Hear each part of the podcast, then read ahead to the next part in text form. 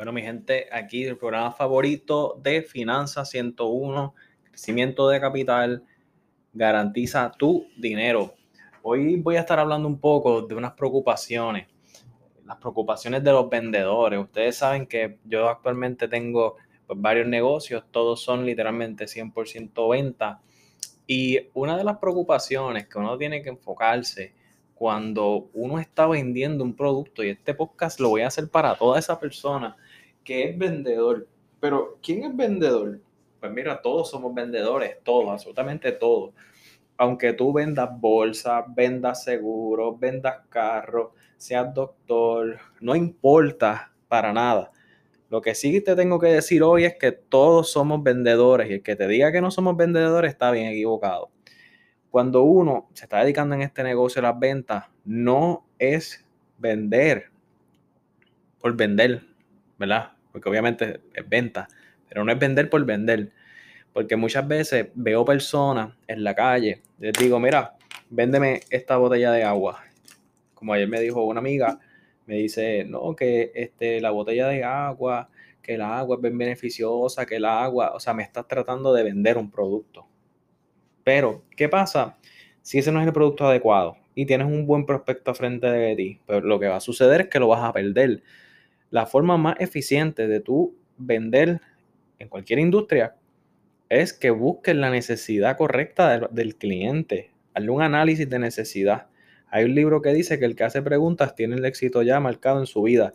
Haz las preguntas necesarias. Pregunta, cliente, por ejemplo, si yo fuese a vender placas solares, cliente, ¿cuánto pagas de luz? Cliente, este, ¿has tenido problemas con energía eléctrica? Cliente, ¿has tenido este, eh, malos ratos con la luz? ¿Tu luz viene todos los meses igual? ¿Cómo sería tu vida si pagaras menos de luz? ¿Cuánto sería el ahorro a 30? O sea, haz preguntas, cualifica al cliente, busca si este es en realidad es el producto adecuado del cliente.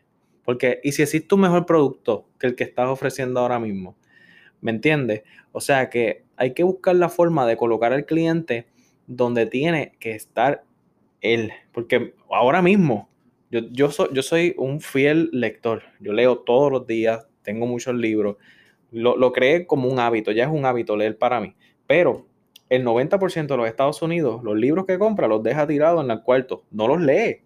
Entonces se dejan llevar quizás por una emoción, le llegó un catálogo, le recomendaron el libro, lo compraron, pero no lo leen. O sea, ¿es un buen producto entonces para esa persona? Pues mira, no. Hay una solución, ¿cuál? Audiobook. Lo escuchas más rápido, video, que también ahora está el palo. Y entonces, de esa forma, tú puedes buscar la manera de colocar bien el cliente. No sabes cuántas veces en la oficina, yo estoy hablando con, los agentes de seguro que tenemos aquí en, en home office, me dice, no, es que César es el dinero, el problema es el dinero. Y yo, no, no, no, no, no, negativo.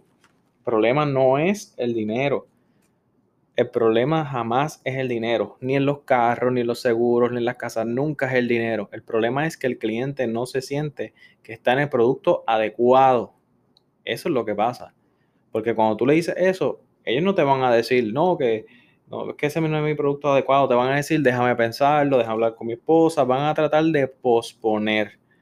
¿Por qué? Porque no se sienten seguros. Entonces está en ti dejarle saber al cliente varias cosas. Número uno, que no lo vas a defraudar.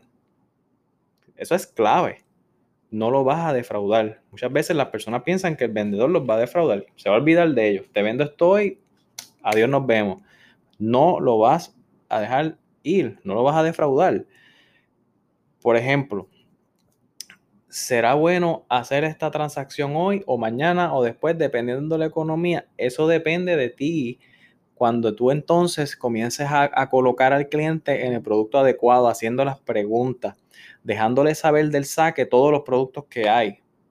Porque he escuchado muchas personas diciendo, no, es que no le, no le presento más alternativas porque eso lo... No, tienes que presentarle todas las alternativas, no puedes dejarlo ir, tienes que presentar todas las alternativas, presentarle los términos y condiciones, cuánto vas a pagar, cuál es la tasa de interés, la duración, etcétera, y preséntale con datos que realmente tú vas a solucionarle ese problema.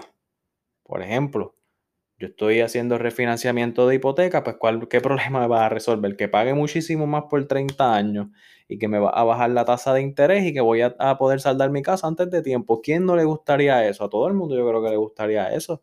Si estuviese en un salón ahora mismo y, le dijera a todo el mundo, levanten la mano, ¿quién quiere pagar menos por su casa y saldarla antes de tiempo? Todo el mundo levantaría la mano, pero allá afuera hay cientos de clientes.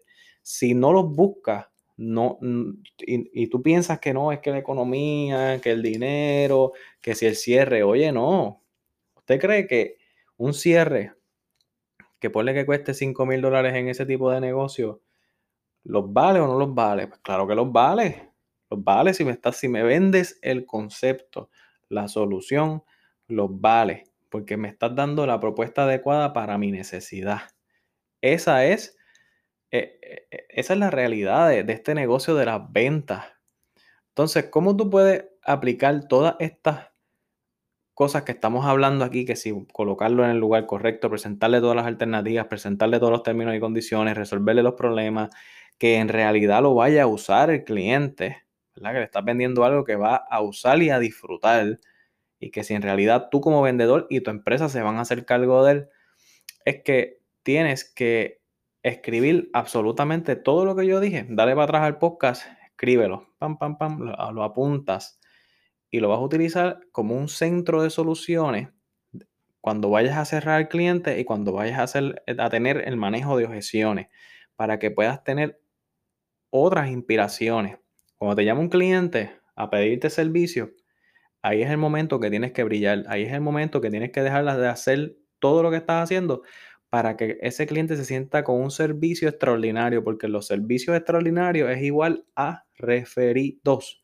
Y el referido es el mercadeo más económico del mundo. ¿Por qué? Porque es completamente gratis. Y entonces, en mi oficina, algo que yo hago con mis colegas es que buscamos hacer presentaciones como si fuesen dramatizaciones, en inglés, roleplay. Yo me pongo en la posición del vendedor y el amigo se pone en la posición del comprador. Y todos los días practicamos. ¿Tú te imaginas yo ir a jugar un juego de baloncesto sin calentar? Entonces, ¿por qué no calientas en las ventas? Tú tienes que tener un libreto para todo, un libreto para llamar al cliente, un libreto para contestarle al cliente, un libreto para dar servicio, un libreto para hacer, dar seguimiento, un libreto para buscar más clientes. Tienes que organizarte. Si tu negocio es venta, claro está, no hay mejor negocio en el mundo que meterse en las ventas. Yo soy fiel producto y creyente de esto. Yo empecé de cero en este negocio.